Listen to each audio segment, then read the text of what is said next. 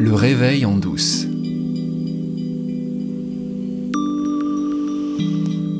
Si tu m'écoutes euh, depuis 42 euh, épisodes maintenant, tu n'es pas choqué quand j'évoque euh, les traditions spirituelles, les traditions religieuses de l'humanité parce que j'insiste depuis le début sur la dimension verticale, la dimension spirituelle de nos existences, qui est fondamentale pour trouver notre équilibre et dont le matérialisme nous prive beaucoup, dont l'idéologie matérialiste nous prive pas mal et euh, qu'il est plus que temps de retrouver aujourd'hui.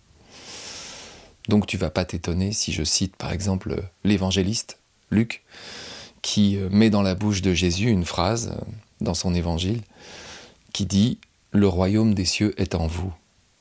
Qu'est-ce que c'est que le royaume des cieux? C'est le royaume du bonheur éternel. Donc c'est bien le bonheur dont il est question, et il est en nous, d'après Jésus. Et dans la tradition védique, hindoue, on en a parlé dans l'épisode 39, c'est la même chose. À chaque fois qu'on cherche la source du bonheur, on la trouve à l'intérieur.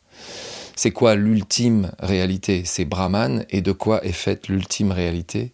Sat, Chit, Ananda, l'être, la conscience ou la connaissance et la félicité, la joie, le bonheur. Dans le bouddhisme, c'est un peu plus subtil parce que le bouddhisme est soucieux de ne pas objectiver la notion de bonheur. Donc on va plutôt parler de la fin de la souffrance. Mais c'est la même chose où est-ce qu'on la trouve, la fin de la souffrance? À l'intérieur. Et puis ça va être exactement la même chose dans la tradition grecque. Dans l'hédonisme, par exemple, on va parler d'ataraxie. L'ataraxie, c'est l'absence de trouble. Bref, pour trouver le bonheur, il faut suivre ce qui est inscrit sur le temple d'Apollon à Delphes. Connais-toi toi-même.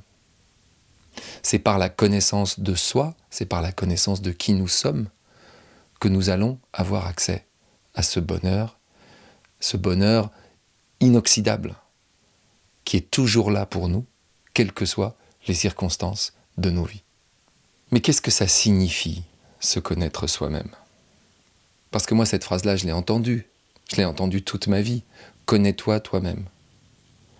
Essaye de savoir qui tu es. Sauf que pendant des années et des années, cette question n'avait pas vraiment de sens pour moi. Bah oui, je suis qui je suis, euh, bon. Vous vous souvenez du niveau de conscience Pierre Dac Je suis moi, je viens de chez moi et j'y retourne. Qu'est-ce qu'il y a en plus de ce moi, de cette personne que je pense être, que je crois être et qui euh, évolue dans le monde? Avec ce visage, avec ce corps, avec cette voix. Qu'est-ce qu'il peut y avoir de plus que ça? Comment est-ce que je peux me connaître mieux que ça?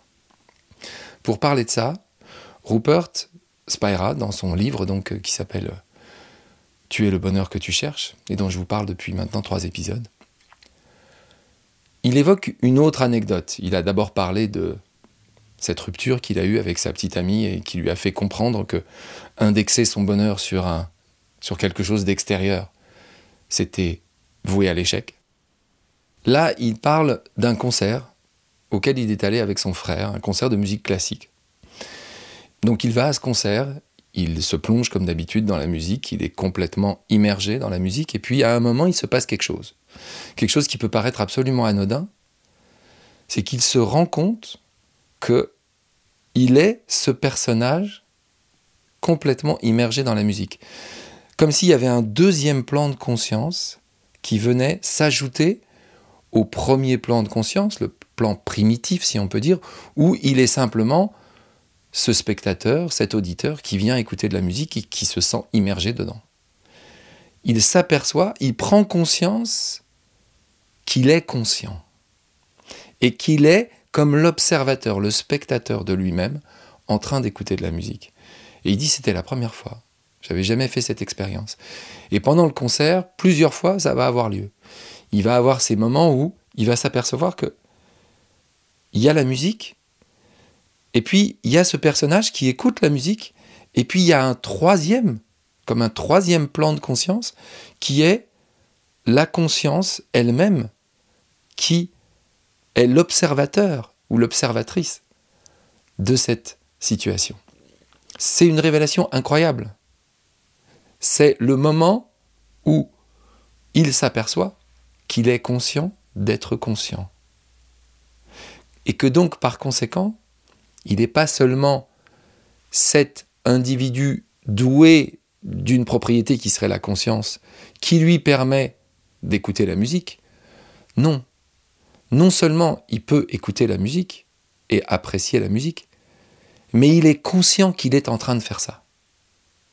Et c'est là, c'est à cet endroit-là que se situe la voie directe vers la réalité de qui il est, de qui tu es, de qui je suis.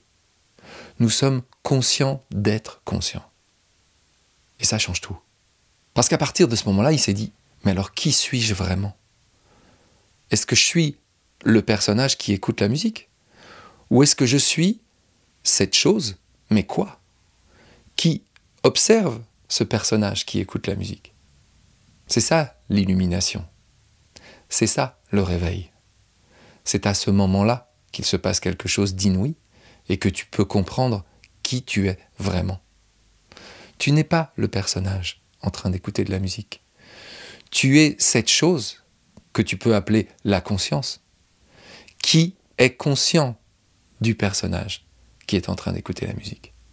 Et là, je vous renvoie à l'épisode 16 de ce podcast qui s'appelle La Grande Révélation, sur le fait que j'ai fini par comprendre, comme Rupert l'a compris au moment où il assistait à ce concert, que je n'étais pas juste le personnage qui agit dans le monde. J'étais la conscience elle-même, localisée, qui assiste aux tribulations de ce personnage, en même temps qu'elle assiste au spectacle du monde. Les tribulations du personnage et le spectacle du monde, c'est la même chose.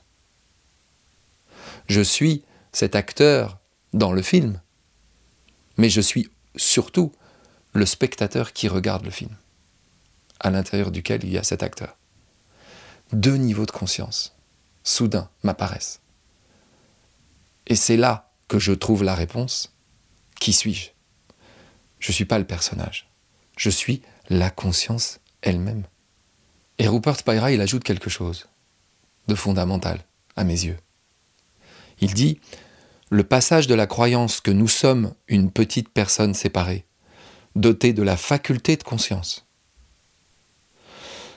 à la compréhension que nous sommes la conscience elle-même. Ça peut sembler insignifiant, dès lors qu'on n'a pas fait la bascule entre être et avoir. On croit qu'on a la conscience. On croit que cette conscience est une propriété, comme on a le toucher, comme on a l'odorat, comme on a l'ouïe ou la vue.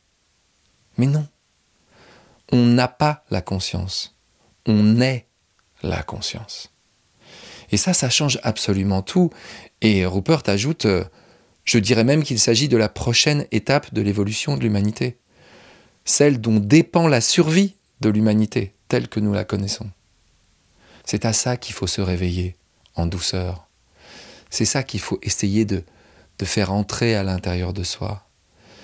En allant chercher qui nous sommes, c'est à cette compréhension-là qu'on a accès. Je ne suis pas doué de conscience, je suis la conscience elle-même. Et la conscience elle-même, c'est la totalité, c'est Brahman, c'est l'univers, c'est la nature, c'est l'unité. Et le fait de voir ça change complètement la vie parce que ça fait disparaître la peur. Savoir que tu es la conscience pure, indestructible, éternelle, ça te rend indestructible. Et ça te donne la possibilité de faire briller ta lumière dans le monde comme jamais auparavant. Et tu ne seras plus du tout tenté d'aller chercher les consolations ou les distractions que ce monde matériel est supposé t'apporter pour te consoler de n'être qu'une petite chose perdue dans l'univers.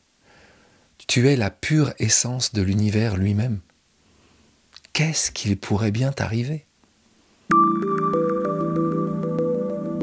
Le prochain webinaire de la communauté francophone des trois principes, ce sera le jeudi 22 juin à 18h, comme d'habitude, entrée libre.